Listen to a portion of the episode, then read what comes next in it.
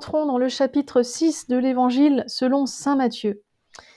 Et nous allons aujourd'hui nous arrêter en particulier sur la prière du Notre Père. Nous sommes toujours dans le premier discours de l'Évangile de Matthieu. Nous avions travaillé les béatitudes, nous avions travaillé l'interprétation nouvelle de la loi, et maintenant voilà que Jésus vient donner un enseignement nouveau sur la prière. À l'intérieur de ce chapitre 6, la prière que Jésus enseigne à ses disciples se trouve encadrée par tout d'abord en, amont l'aumône à laquelle il nous appelle, et puis en aval le jeûne. Aumône, donc prière au milieu, et jeûne à la fin. Les trois œuvres de miséricorde, comme on les appelle euh, généralement Venons-en à la prière. Quand vous priez, ne soyez pas comme les hypocrites, ils aiment pour faire leur prière à se camper dans les synagogues et les carrefours afin qu'on les voie. En vérité, je vous le dis, ils tiennent déjà leur récompense. Pour toi, quand tu pries, retire-toi dans ta chambre, ferme sur toi la porte et prie ton Père qui est là dans le secret. Et ton Père qui voit dans le secret te le rendra. Dans vos prières, ne rabâchez pas comme les païens. Ils s'imaginent qu'en parlant beaucoup, ils se feront mieux écouter. N'allez pas faire comme eux, car votre Père sait bien ce qu'il vous faut, avant que vous le lui demandiez. Eh bien, voilà l'introduction à la prière que Jésus va immédiatement ensuite enseigner à ses disciples. Dans cette introduction, Jésus fait allusion aux païens, ceux qui rabâchent. Et oui, ils rabâchent. Pourquoi? Parce que leurs dieux sont sourds et muets. Ah, il faut donc répéter beaucoup pour qu'ils entendent quelque chose.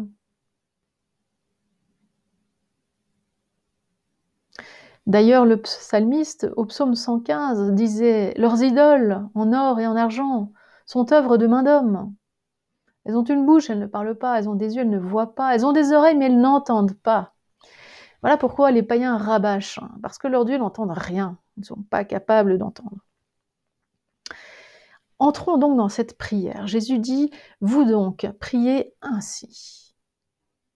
Je vous lis la version de selon Saint Matthieu qui n'est pas la version liturgique que nous avons l'habitude d'entendre et de réciter par cœur. Notre Père qui es aux cieux, sanctifié soit ton nom, vienne ton règne. Que soit réalisée ta volonté, comme au ciel, aussi sur la terre. Notre pain vital, donne-nous aujourd'hui. Remets-nous nos dettes, comme nous remettons nous aussi à nos débiteurs. Ne nous fais pas entrer dans la tentation, mais délivre-nous du mal. Vous pouvez prendre le temps d'aller lire la même euh, la version du Notre Père dans l'évangile de Saint Luc qui est quelque peu différente. Dans la version de Matthieu, celle que je viens de vous lire, le Notre Père est composé de sept demandes. Les trois premières, qu'on appelle souvent la première table, concernent Dieu, que ton nom soit sanctifié, que ton règne vienne, que ta volonté soit faite. La deuxième table concerne le prochain. Remets-nous nos dettes comme nous remettons à nos débiteurs. Ne nous fais pas entrer en tentation, mais délivre-nous du mal. Cela concerne l'homme. Ces deux tables, souvent, sont comparées aux deux tables du décalogue. Vous vous souvenez, le décalogue dans l'Exode ou le Deutéronome, dans ses premiers commandements, sa première table concerne les commandements vis-à-vis de Dieu et dans la deuxième, les commandements vis-à-vis de l'homme ou du prochain. Ces sept demandes sont par ailleurs structurées à la manière des béatitudes. Si vous vous souvenez, notre commentaire des béatitudes, nous étudions les sept premières béatitudes de Matthieu en montrant qu'elles étaient structurées par trois et par trois, et au centre se trouvait l'essentiel. Au centre se trouvait la béatitude de la justice qui concernait Jésus. Ici, au centre, entre trois premières demandes et les trois dernières demandes, se trouve la, donc la quatrième au milieu qui nous dit Donne-nous aujourd'hui notre pain de ce jour. Voilà. Il s'agit là de la demande vitale, la demande fondamentale. Nous allons revenir dans quelques instants là-dessus. la première chose qu'il nous faut dire, c'est que Matthieu nous invite à nous adresser à Dieu en lui disant Notre Père. Je dis Matthieu parce que dans la version de Luc, Luc dit simplement Père. Il ne, dit pas, il ne nous invite pas à dire Notre Père. C'est vraiment la caractéristique de Matthieu. En fait, ce possessif, Notre Père, dit beaucoup de choses. D'abord, il nous dit que en Jésus, il est possible de s'adresser au Père, qui est notre Père, qui est le nôtre. En fait, en Jésus, nous comprenons que nous devenons pleinement fils du Père. Par extension, nous comprenons qu'en Jésus, nous sommes frères. Nous comprenons aussi que Jésus lui-même est notre frère, puisqu'il nous invite à formuler ce notre. Et puis Matthieu complète Notre Père qui es aux cieux. Formule qui n'apparaît pas non plus chez Saint Luc. Pourtant, c'est une formule euh, courante chez, chez Matthieu. Le Père des cieux. Pourquoi est-ce que Matthieu précise cela Pourquoi est-ce qu'il l'appelle le Père Le Père céleste? Probablement pour le distinguer du Père terrestre, hein, notre Père qui est aux cieux. Et par ailleurs, les cieux expriment bien sûr la transcendance de Dieu. C'est-à-dire d'un Dieu qui exerce son pouvoir sur toute chose, un Dieu à qui rien n'échappe. Et c'est de cette manière que sont introduites les premières demandes de la prière. Alors, commentons tout de suite la première demande. Sanctifié soit ton nom, que ton nom soit sanctifié. Sans doute faut-il rappeler l'importance du nom dans la culture sémite, dans la culture biblique. Le nom dit en réalité toute la personne. Le nom n'est pas qu'une étiquette, comme il pourrait l'être dans notre culture. Le nom n'est pas qu'une carte d'identité. Le nom le nom désigne vraiment toute la personne. Outrager le nom de quelqu'un, eh bien, c'est outrager la personne même. Alors, le nom de Dieu, avec plus forte raison encore, blasphémer le nom, outrager le nom de Dieu est l'offense la plus grande qui soit, car cela revient dans l'esprit biblique à outrager Dieu lui-même. Ainsi, que ton nom soit sanctifié. La sanctification, c'est la sainteté, c'est la même chose. Hein. Nous savons que le saint par excellence, c'est Dieu. Lui dire, dire à Dieu que ton nom soit sanctifié, c'est vouloir lui rendre tout l'honneur qui lui est dû toute la sainteté qui est la sienne. C'est reconnaître sa sainteté, le sanctifier, que ton nom soit sanctifié. À de nombreuses reprises dans l'Ancien Testament, il est question du nom de Dieu qui doit être sanctifié. Il doit être sanctifié justement après avoir été profané. Le nom de Dieu est profané lorsque le peuple d'Israël s'est éloigné de lui, lorsque le peuple a péché,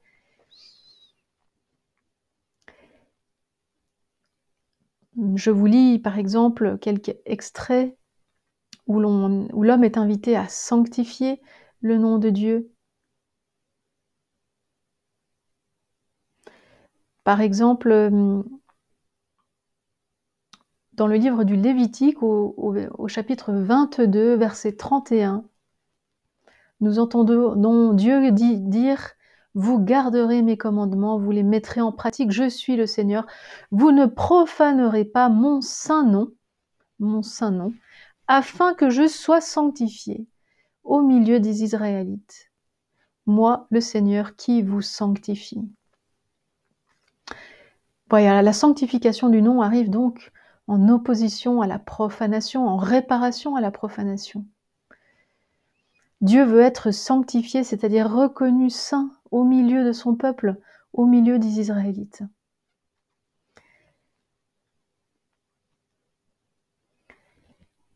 Et nous trouvons d'autres textes encore appelant à cette, sanctification du nom. Pour en citer encore un, Ézéchiel au chapitre 36, verset 23, Dieu dit Je montrerai la sainteté de mon, grand nom qui a été profané parmi les nations. Mon nom que vous avez profané au milieu d'elles. Alors, cette demande de la sanctification du nom arrive comme une reprise de ce thème connu, important dans l'Ancien Testament. Cette reconnaissance que Dieu seul est saint, que Dieu est Dieu. Rendre à Dieu tout ce qui lui est dû. Que ton nom soit sanctifié. Nous passons à la deuxième demande, que ton règne vienne. Cette demande est bien sûr liée avec la première, avec la sanctification du nom.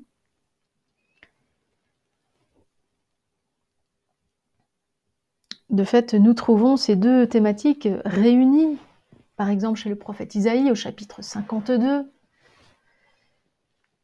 Le Seigneur parle et dit, Mon peuple a été enlevé pour rien. On est dans ce moment euh, catastrophique du, du drame de l'exil. Sans cesse tout le jour, mon nom est bafoué, dit Dieu. C'est pourquoi mon peuple connaîtra mon nom. Il saura en ce jour-là que c'est moi qui dis Me voici. Qu'ils sont beaux sur les montagnes, les pieds du messager qui annonce la paix, le messager de bonnes nouvelles qui annonce le salut et qui dit à Sion Ton Dieu règne. Voyez le nom de Dieu qui est bafoué au verset 5, eh bien, est relié la, au royaume de Dieu. Ton royaume, ton Dieu règne au verset 7. Donc ces deux demandes du Notre Père, que ton nom se sanctifie, que ton règne vienne, marchent de pair. Qu'est-ce que c'est que le royaume?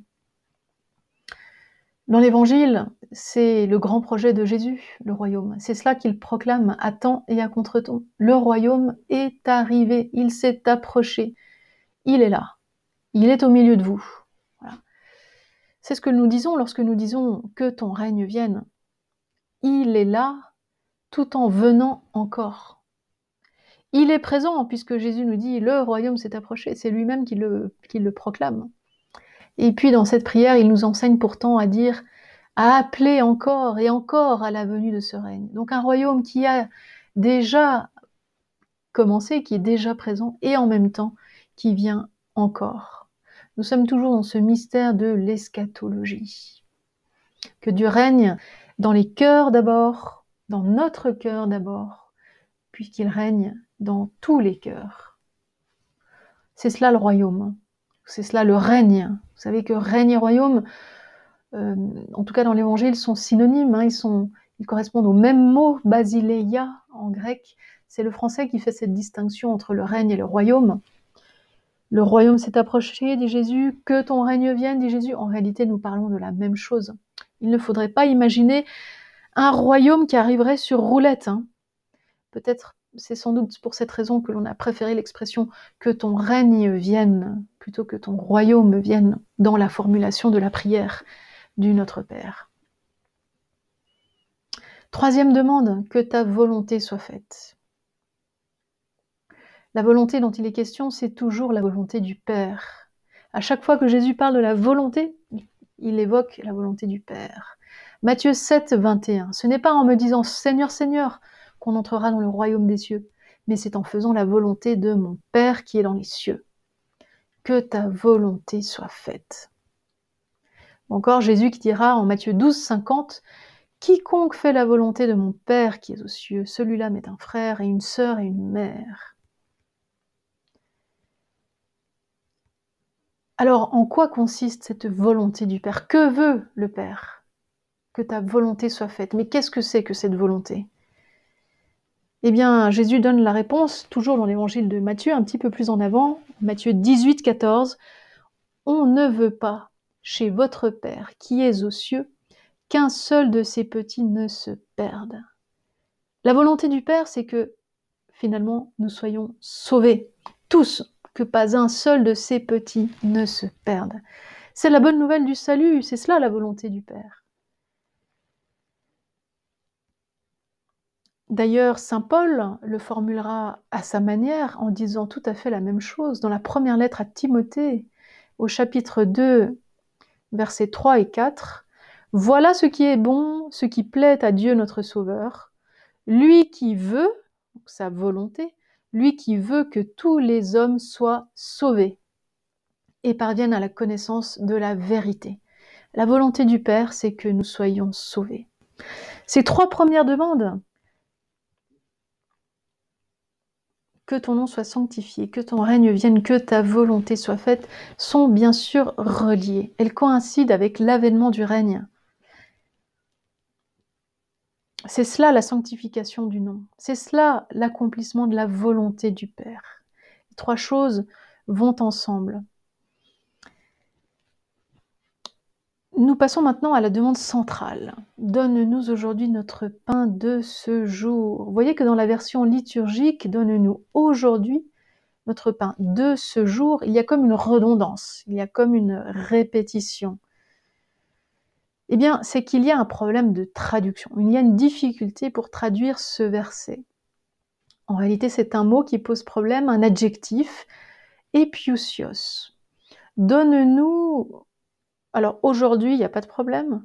Notre pain épiusios, qu'on peut traduire de deux manières.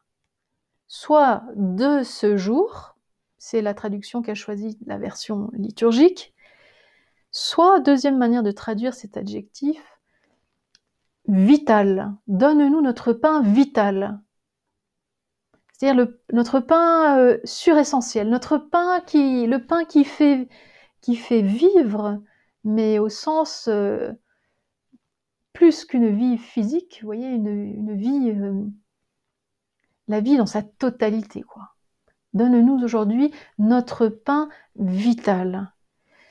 Le pain dans la Bible, il est partout. Vous savez, la première chose que Dieu dit lorsqu'il crée Adam, la première chose qu'il lui dit, si vous allez regarder ça de près, c'est il lui indique ce qu'il devra manger.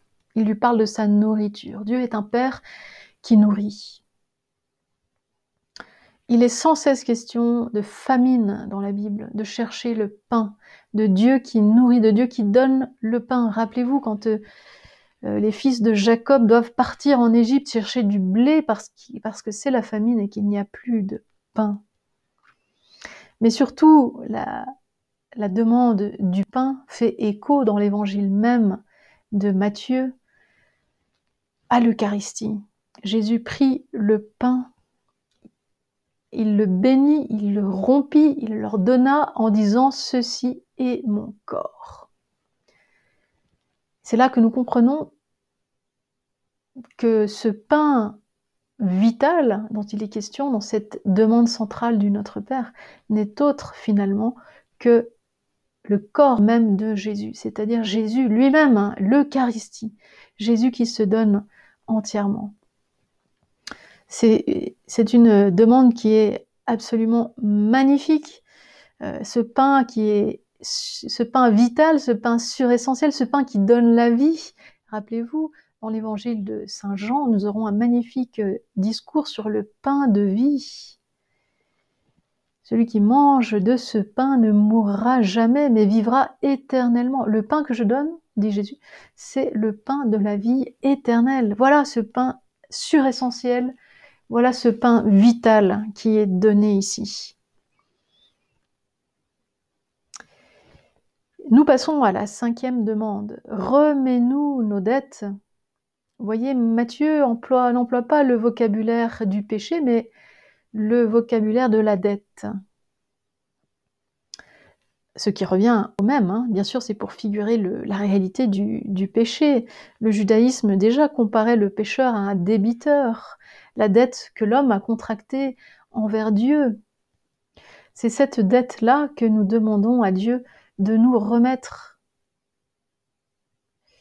Dans la version liturgique, pardonne-nous nos péchés, comme nous pardonnons à ceux qui nous ont, offensés, comme nous remettons à nos débiteurs. C'est-à-dire que pour recevoir le pardon de Dieu, celui-ci est corrélé avec le pardon que nous donnons à l'autre. Dieu nous demande de pardonner à sa manière. Pardonne-nous nos offenses comme nous pardonnons à ceux qui nous ont offensés. Bien sûr, ce comme n'est pas quantitatif. Jamais notre pardon ne sera équivalent au pardon de Dieu.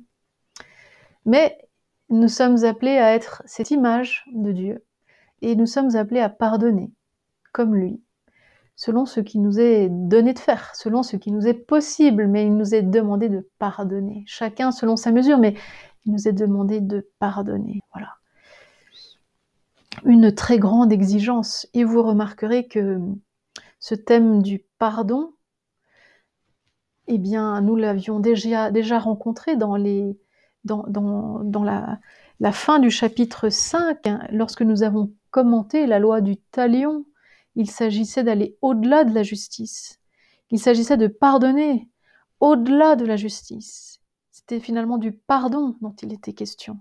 Eh bien ici, ce pardon revient avec euh, insistance. Et de fait, si vous allez regarder juste après la prière du Notre Père, immédiatement après, au verset 14 et 15, il y a une insistance sur le pardon. Jésus dit, oui, si vous remettez aux hommes leurs manquements, votre Père céleste vous remettra aussi.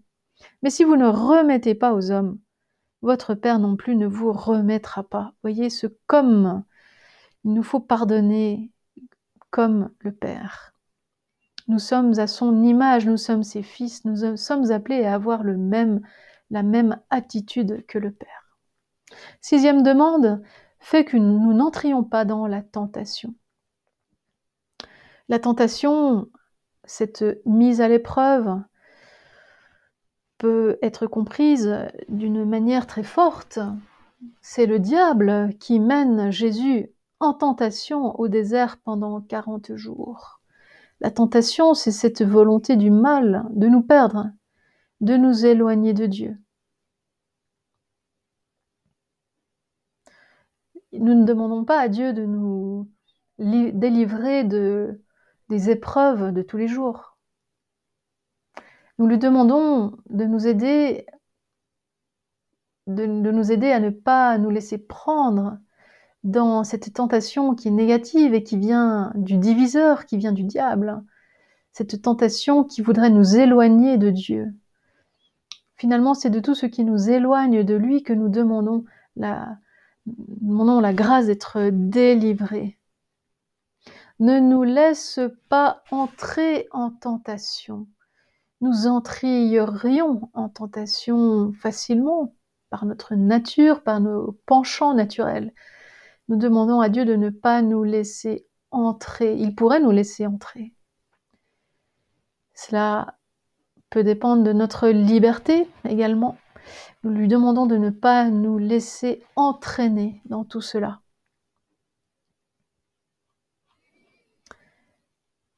Et puis, pour terminer, nous en arrivons à la dernière demande. Délivre-nous du mauvais. Littéralement, Matthieu nous parle du mauvais, pas du mal, du mauvais. Vous voyez, elle est toute reliée, cette septième demande, à la sixième. Il est question de la tentation au sens fort du terme, cette tentation, cette euh, tentation qui vient du mauvais, justement, pour nous éloigner, nous écarter de Dieu. Le mal, ce combat contre le mal, c'est le combat incessant de Jésus. Délivre-nous du mal. Vous voyez, on ne cherche pas euh, à être martyr. On demande à Dieu de nous délivrer du mal, nous délivrer de la violence. Nous ne serons peut-être pas toujours délivrés de ce mal et de cette violence, mais c'est ce que nous demandons. Jésus nous demande de le demander. Jamais il ne nous laissera nous complaire dans le mal, dans, la persécution, dans la violence. Les béatitudes n'étaient rien d'autre qu'un grand bouclier face à la violence nous avions vu également que le, renoncement à la loi du talion n'est pas autre chose que renoncer à rendre le mal pour le mal. Voilà, nous allons nous arrêter ici. Nous retenons l'essentiel de cette prière du Notre Père, c'est sa demande centrale, la quatrième demande. Donne-nous aujourd'hui notre pain vital. Il est notre nourriture, c'est lui qui nous permet de vivre les trois premières demandes de la prière, que ton nom soit sanctifié, que ton règne vienne, que ta volonté soit faite. C'est lui, c'est par la force donnée, reçue par ce pain qu'il est lui-même, que nous recevons également la force de pardonner les dettes à nos débiteurs. Et c'est cette, cette nourriture également qui nous donnera la force pour ne pas nous laisser aller à la tentation et pour être finalement, si ce n'est pas sur le moment, ce sera au moins après, finalement, même si c'est au futur, comme dans les béatitudes, être délivré du mal.